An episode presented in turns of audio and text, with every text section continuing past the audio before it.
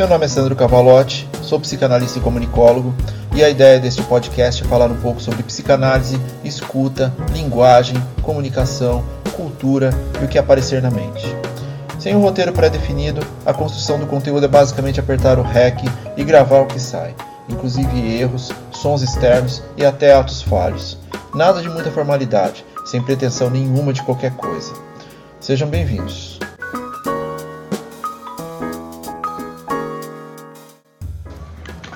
Episódio 6 Alguns sinais de que é hora de procurar ajuda. Depois que eu gravei o episódio anterior, que falava de Us e algumas coisas a respeito de resistência, eu toquei assim que todos ali poderiam procurar ajuda em algum momento. Todos os personagens. Entretanto, qual seria o momento correto de ter a percepção disso? Quando procurar ajuda? Isso é uma coisa muito comum também em algumas postagens de Instagram.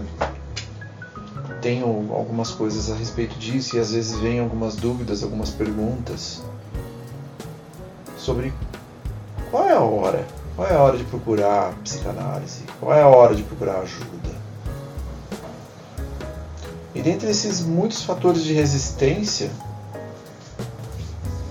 existe também o preconceito, existe a falta de informação, que é disseminada há muito tempo. Então, por exemplo, um amigo seu que possa estar usando um processo terapêutico e esteja melhorando, talvez ele não diga para você: eu faço terapia, eu faço análise.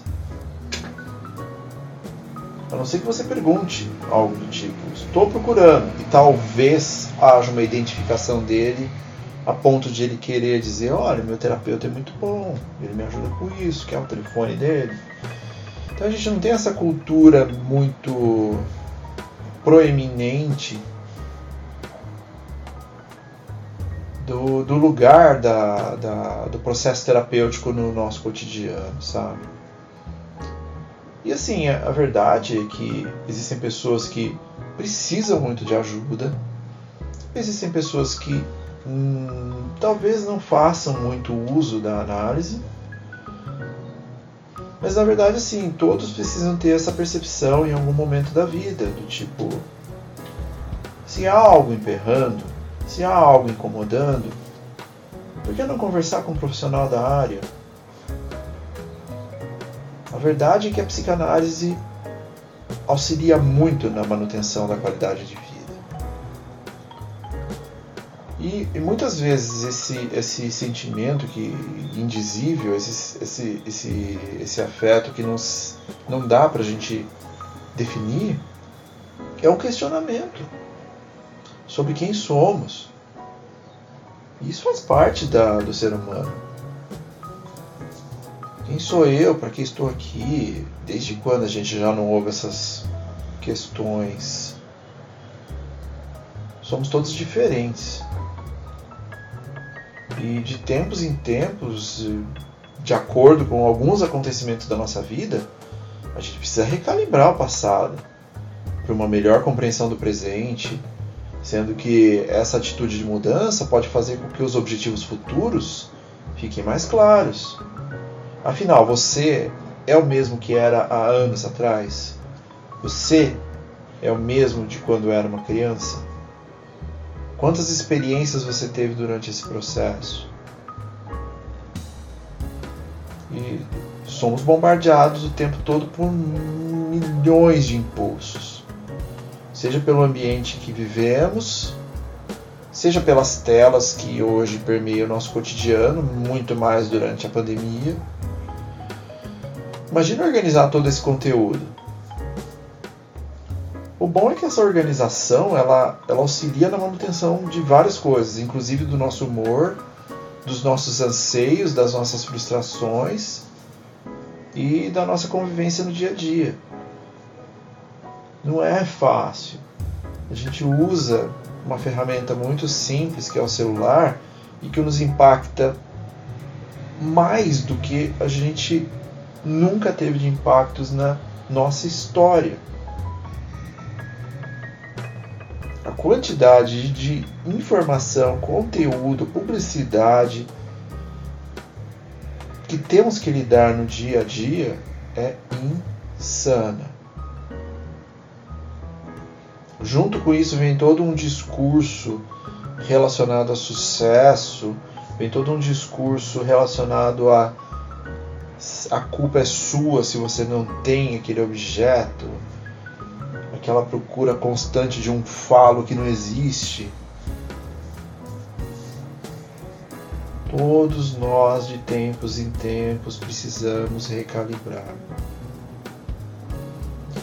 Mas assim, o áudio hoje é sobre alguns sinais que podem mostrar que está na hora de procurar um suporte, um, um profissional para ajudar.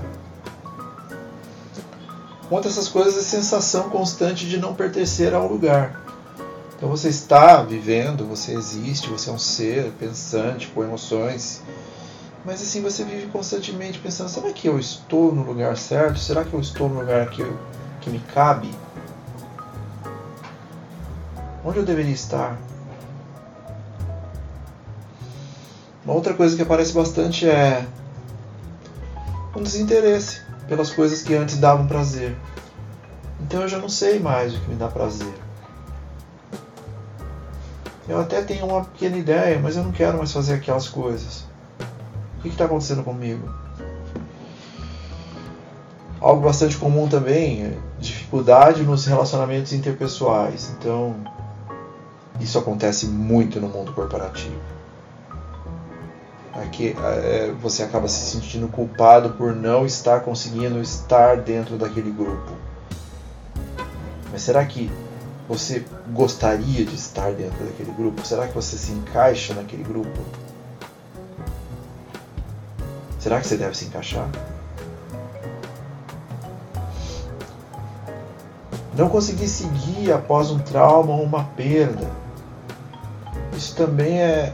Durante a pandemia, a gente tem acompanhado casos de luto, principalmente, em que as pessoas estão totalmente perdidas, elas não conseguem dar o próximo passo, porque elas não podem fazer os ritos normais de despedida.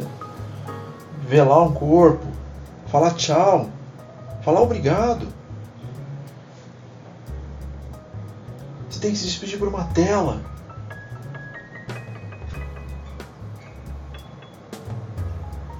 A gente só vai sentir os reais efeitos do que está acontecendo desses 463 mil mortos, eu acho que é esse o número que nós estamos agora daqui a algum tempo, mas para quem trabalha com análise, a gente sente isso todo dia. E assim, é muito mais complicado do que parece. Merece um, um tema sobre também. Uma coisa bastante comum também dentro dessa percepção de se devo procurar ajuda é esses sintomas que você está sentindo eles interferem no seu dia a dia? Eles te impedem de fazer as coisas mais simples?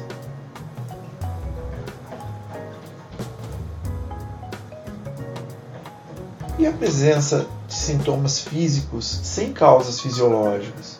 Você está sentindo coisas, foi no médico, o médico fez tudo o que tinha que fazer e você continua se sentindo daquele jeito. E para fechar um pouco do tema, eu acho que abre ah, espaço para mais outros momentos, mas aqui é um apanhado geral. Até a própria resistência a procurar ajuda pode ser um sintoma. Porque você pensa nisso de vez em quando e ao mesmo tempo você rebate isso. Essa resistência a procurar um analista.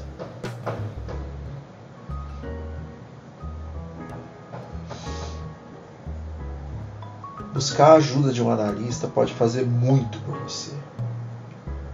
O psicanalista pode fazer diferença no enfrentamento das novas adversidades da atualidade, devido ao isolamento, por exemplo. Além de auxiliar nas buscas das respostas para esses afetos, que estão momentaneamente incompreensíveis, se a gente fizer as perguntas corretas. Um abraço e até a próxima. Fiquem bem.